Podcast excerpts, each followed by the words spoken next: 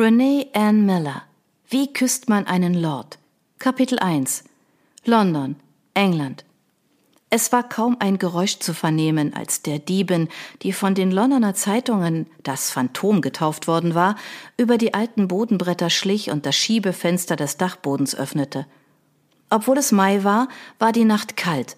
Eine kühle Brise trug den Geruch der Stadt herein und strich über ihre Wangen. Sie zog sich ihre dunkle Strickmütze tiefer über die Ohren. Auf dem Weg über die Dächer konnte sie es nicht riskieren, dass der Wind ihr Strähnen ihres langen roten Haars aus dem Haarknoten riss und in die Augen wehte. Sie schwang die Beine nacheinander aus dem Fenster. In der schwarzen Hose und dem dicken schwarzen Strickpullover konnte sie deutlich leichter von einem Dach zum anderen springen als in einem Kleid.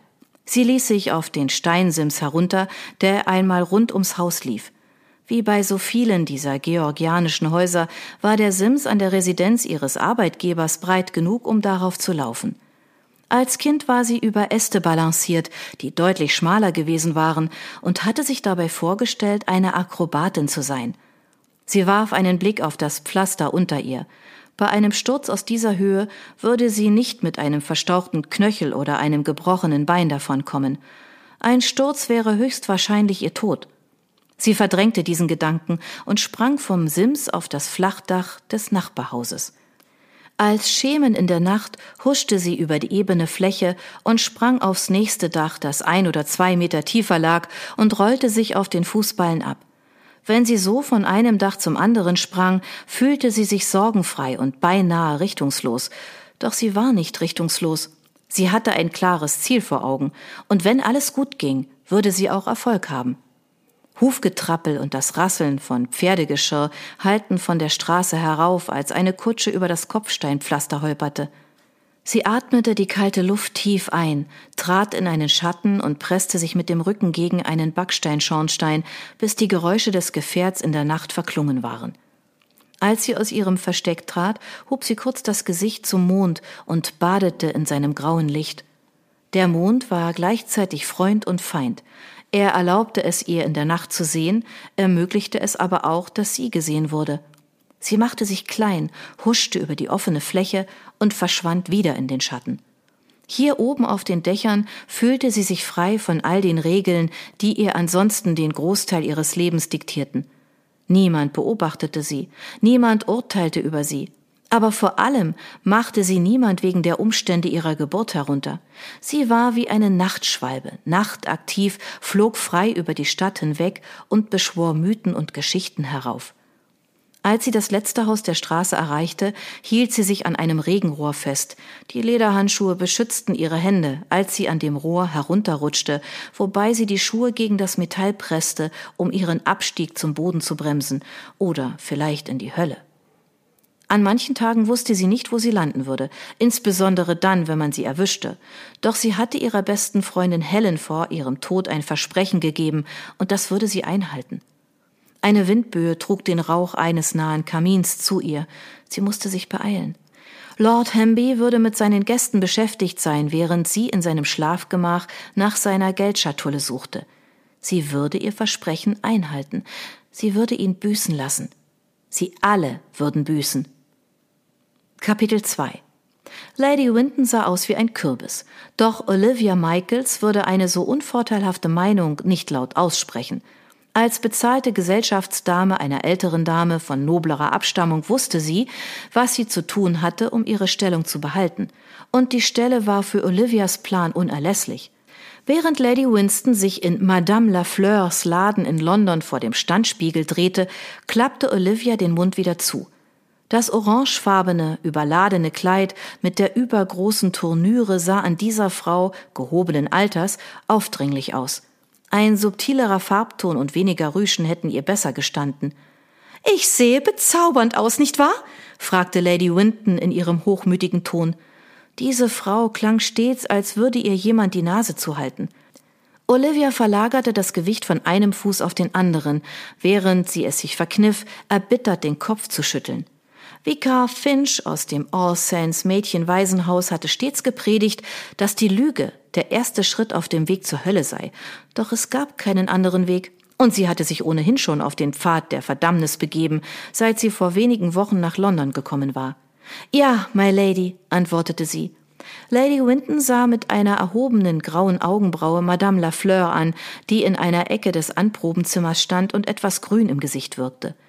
Die Modistin hatte das Kleid zwar genäht, doch Lady Winton hatte diese kräftige Farbe und die vielen Rüschen verlangt. Oui, très belle. Das Lächeln auf Madame Lafleurs schmalen Lippen war offensichtlich aufgesetzt. Die Frau musste an ihren Ruf als Londons erstklassige Modistin denken, doch sie wusste auch, dass die Adlige vor ihr ein grausames Klatschweib war, die mit ihrer scharfen Zunge die gehobene Gesellschaft gegen jedes beliebige Geschäft aufbringen konnte. Ich werde allen erzählen, dass ich mein Kleid selbst entworfen habe. Lady Winton reckte ihre lange, schmale Nase in die Luft. Ein erleichterter Ausdruck trat auf das Gesicht der Modistin, ehe sie ihn schnell überspielte. Vielleicht sollte ich einen passenden Turban mit orangefarbenen Federn anfertigen lassen. Ich werde diesen Trend wiederbeleben. Was meinen Sie? Madame Lafleur wirkte absolut sprachlos. Nun, hakte Lady Winton ungeduldig nach und richtete ihren stechenden Blick auf die Modistin.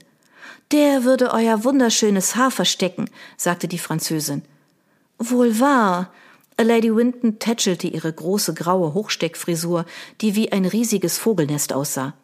Olivia wusste, dass es sich um eine Perücke handelte, da der Haaransatz manchmal gefährlich nah ans rechte Auge heranrutschte, wenn ihre Arbeitgeberin nickte. Eine Assistentin der Modistin kam in den Raum gestapft. Sie reichte Madame Lafleur eine Zeitung. Er hat es schon wieder getan, sagte sie leise. Lady Winton beobachtete die beiden Frauen über den Spiegel. Dann wirbelte sie in dem orangefarbenen Kleid herum und richtete ihren stechenden Blick auf sie. Was flüstern Sie beide da? Das Phantom hat ein weiteres Anwesen ausgeraubt. Madame Lafleur biss sich auf die Unterlippe und las weiter. Lady Winton stürmte zu den Frauen und riss der Ladeninhaberin ohne zu fragen die Zeitung aus der Hand. Wen hat er ausgeraubt? fragte Olivia. Lord Hamby in der Duke Street, antwortete Lady Winton. Du liebe Güte! Olivia legte sich eine Hand auf die Brust und versuchte, schockiert zu wirken. Kein Grund, so entsetzt auszusehen, törichtes Mädchen. Lady Winton funkelte Olivia an. Dieser Dieb hat kein Interesse an ihren erbärmlichen Habseligkeiten. Was würde er abgesehen von einigen zerlumpten Kleidern schon finden? Er hat es auf Adlige abgesehen, Menschen wie mich. Ihre Stimme wurde mit jedem Wort höher, während ihre sonst so roten Wangen blass wurden. Also, das war nicht ganz die Wahrheit. Das Phantom hatte es nicht auf alle Adligen abgesehen, sondern war in London, um einige wenige Männer zur Rechenschaft zu ziehen. Männer, die sich ihren weiblichen Angestellten aufgezwungen und sie dann schwanger und ohne Arbeit im Stich gelassen hatte. So hatten diese armen Dienstmädchen kaum eine andere Wahl, als Mrs. Garçon im Waisenhaus anzuflehen, ihre Kinder aufzunehmen. Uneheliche Kinder wie Helen, gezeugt von lüsternen reichen Männern, die sie verstießen, ohne noch einen Gedanken an sie zu verschwenden. Lady Winton war offensichtlich erzürnt, warf die Zeitung auf einen Stuhl und zeigte mit einem dicken, beringten Finger auf den Stapel aus Schachteln, die mehrere mit Stäbchen verstärkte Korsetts und Baumwollunterwäsche enthielten. Olivia, bringen Sie diese Sachen zu meiner Kutsche, während ich mich umziehe. Natürlich, my Lady. Olivia hob die schweren Pakete an, sie verließ das Ankleidezimmer und betrat den Hauptraum des Ladens. Cremefarbene Tapeten bedeckten die Wände, ein perfekter Kontrast zu den bunten Ballen von Seide und Taft. Das Glöckchen über der Eingangstür läutete. Olivia reckte den Hals, um an den Schachteln vorbeischauen zu können. Eine Frau mit pechschwarzem Haar und dunklen Augen betrat den Laden der Schneiderin. Ihr gelbes Seidenkleid und der dazu passende Hut betonten ihre kräftige Hautfarbe. Die Frau war eher eindrucksvoll als hübsch. Eine junge Verkäuferin eilte ihr entgegen. Signora Campari, herzlich willkommen. Campari? Die Opernsängerin?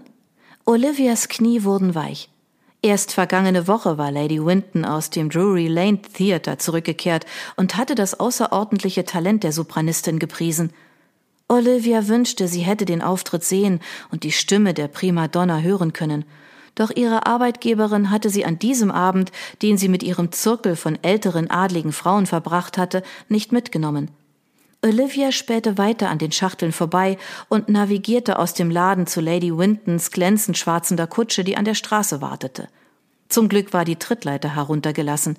Sie balancierte die Schachteln in einem Arm, während sie nach der Klinke griff und die Tür öffnete. Als sie den Kopf einzog und ins Innere trat, stieß ihr Fuß gegen irgendetwas oder irgendjemanden. Sie stürzte nach vorn und die Schachteln in ihrer Hand flogen in die Luft. Große Hände legten sich um ihre Taille und sie fiel auf eine feste, aber warme Oberfläche, während die Schachteln auf sie herniederprasselten. Sie schluckte den unerwarteten Kloß in ihrem Hals herunter und hob sich die Haare aus dem Gesicht, die sich aus ihrer Frisur gelöst hatten. Lord Anthony Trent lag auf der Sitzbank der Kutsche, und was noch schlimmer war, sie lag auf ihm. Beinahe jeder Teil ihres Körpers war in Kontakt mit seiner männlichen Gestalt. Der schwache, verlockende Duft von Seife und Bergamott stieg ihr in die Nase. Lady Winton hatte seine Lordschaft mal als über die Maßen sündhaft bezeichnet, als sie auf der Straße an ihm vorbeigelaufen waren. Und als ihre Arbeitgeberin aus dem Drury Lane Theater zurückgekehrt war, hatte sie berichtet, dass Signora Campari die aktuelle Mätresse des Gentlemans war. Er war das perfekte Gegenstück zu der Opernsängerin. Wie die Diva hatte auch er eindrucksvolle Gesichtszüge, die eine Betrachterin verweilen ließen, um die Symmetrie zu bewundern – wobei Lord Anthony im Augenblick zugegebenermaßen weniger majestätisch aussah, da eine von Lady Wintons recht großen Unterhosen aus ihrer Schachtel gefallen und auf dem Kopf seiner Lordschaft gelandet war. Olivia murmelte eine Entschuldigung, streckte eine Hand aus und nahm das Kleidungsstück an sich. Darunter kam lockiges, dunkles Haar zum Vorschein und eine launische Locke, die ihm über das linke Auge gefallen war. Ihre Finger zuckten, während sie gegen den Drang ankämpfte, ihm die seidige Strähne aus dem Gesicht zu wischen. Seine Lordschaft sah sie mit einem schläfrigen Blick und schweren Lidern an. Seine Augen waren so dunkel, dass man sie für schwarz halten könnte, doch aus der Nähe war deutlich erkennbar, dass sie die Farbe von Kaffee mit einem winzigen Schuss Sahne hatten. Sie konnte sich nicht daran erinnern, jemals einem Mann so nahe gewesen und seine Gesichtszüge so gründlich betrachtet zu haben wie jetzt. Oder vielleicht hatte sie sich dabei nur noch nie so betört gefühlt. Diese Augen, die eben noch so schläfrig gewirkt hatten, wurden größer, und oberhalb seines kantigen Kiefers breitete sich ein Lächeln aus. Seine perfekten weißen Zähne sahen aus, als sollte man damit Higgins Pearly White Tooth Powder bewerben – sein unbeschwerter Gesichtsausdruck weckte in ihr die Frage, ob ihm regelmäßig Frauen in den Schoß fielen. Sie könnte die Motivation der Frauen auf jeden Fall nachvollziehen. Eine seiner großen Hände glitt von ihrer Taille in ihren Rücken. Die Hitze, die von der Hand ausging, drang durch ihr dünnes Baumwollkleid und sandte Wärme durch ihren ganzen Körper. Sind Sie verletzt? fragte er. Seine Stimme war ein kräftiger, wohlklingender Bariton. Verzeiht, ich bin gestolpert. Was nicht geschehen wäre, hätte sie gewusst, dass die Kutsche einen Insassen hatte. Warum faulenzte er in Lady Wintons Kutsche? Der Schrei einer Frau, der Glas hätte zerspringen lassen können, schnitt durch ihre Gedanken. Olivia warf einen Blick über die Schulter. Signora Campari stand vor der offenstehenden Kutschentür auf dem Bürgersteig. Un bastardo! schrie die Italienerin und hob dabei auf dramatische Weise die Hände in die Luft. Ich drehe dir nur eine Minute den Rücken zu und schon streunst du herum wie ein Hund. Du, du Würstling! Der Gesichtsausdruck seiner Lordschaft trübte sich kurz, dann hellte er sich wieder auf. Ich glaube, du meintest Wüstling, Maria, sagte er ruhig. Sie, Wüstling, dissoluto! Die Opernsängerin stampfte mit dem Fuß auf. Olivia bemerkte plötzlich, dass die opulente Polsterung in dieser Kutsche in dunkelblau gehalten war, nicht im Schlammbraun von Lady Wintons Kutsche. Noch unangenehmer war die Tatsache, dass Olivia mit dem Körper immer noch an die Wärme dieses Gentlemans gepresst wurde, von den kribbelnden Brüsten bis zur Hüfte. Ihr stockte plötzlich der Atem. Sie erhob sich strauchelnd und machte sich daran, die verteilten Kleidungsstücke aufzusammeln. Seine Lordschaft setzte sich auf. Die junge Frau ist gestolpert, Liebste, das ist alles. Die Frau gab ein Geräusch von sich, das deutlich ihre Zweifel zum Ausdruck brachte, während sie eine von Lady Wintons Unterhosen von der Trittleiter hob und sie wie als Beweis für den Fehltritt in der Luft baumeln ließ. Igitt! Olivias Gesicht wurde heiß. Glaubte die Diva etwa, dass das ihre Unterwäsche war? Sie öffnete den Mund, um die Situation zu erklären, doch die Sängerin warf das Kleidungsstück in die Kutsche und gab einen weiteren italienischen Wortschwall von sich, der kein bisschen melodiös klang. Lord Anthony atmete schwer aus. Er richtete seine dunkelbraunen Augen auf Olivia. Sind Sie sich sicher, dass Sie nicht verletzt sind? Es geht mir gut, Sir. Ich bitte um Verzeihung. Ich dachte, dies wäre Lady Wintons Kutsche. Er rümpfte die Nase, was andeutete, dass er ihre Ladyschaft kannte. Oh, Olivia, sagte Lady Winton, als sie neben der Opernsängerin auf den Bürgersteig heraustrat. Was um Himmels willen haben Sie da drin getan, allein mit ihm? Die Opernsängerin drehte sich zu Lady Winton um und redete erneut auf Italienisch auf sie ein, unterbrochen von gelegentlichen englischen Worten, mit denen sie seine Lordschaft als Schuft und andere mehr oder weniger korrekte Ausdrücke bezeichnete. Mit einem bemitleidenden Gesichtsausdruck nickte ihre Ladyschaft Signora Campari zu. Ja, meine Liebe, alle Männer sind Schurken und Schwindler. Man kann ihnen nicht trauen und schon gar nicht diesem da. Ein Muskel zuckte im Kiefer seiner Lordschaft. Er sah aus, als wäre er willens, die alte Frau zu erwürgen. Lady Winton reckte die Nase in die Luft und stürmte davon. Olivia murmelte noch eine weitere Entschuldigung, sammelte die letzten Kleidungsstücke und Schachteln auf und verließ eilig die Kutsche. Sie sog Luft ein, als sie die Gaffer sah, die glotzend und flüsternd auf dem Bürgersteig standen. Lady Winton lief eilig zu ihrer eigenen Kutsche, die ein Stück weiter die Straße hinaufstand, direkt vor Lord Anthonys Gespann. Die alte Frau streckte ihre Brüste vor, als wären sie die geschnitzte Galionsfigur am Bug eines Schiffes. Als Olivia sie einholte, riss die Frau Olivia die Pakete aus der Hand und drückte sie dem Kutscher in die Hand. Biddles, packen Sie das in den Kutschkasten. Olivia, Sie sind entlassen. Das Blut wich aus Olivias Gesicht, bis es ganz kalt wurde. Lady Winton, ich kann das erklären. Pah, ich will Ihre Erklärung nicht hören. Die schroffe Stimme der Frau fühlte sich an, als würden Klingen in Olivias Haut schneiden.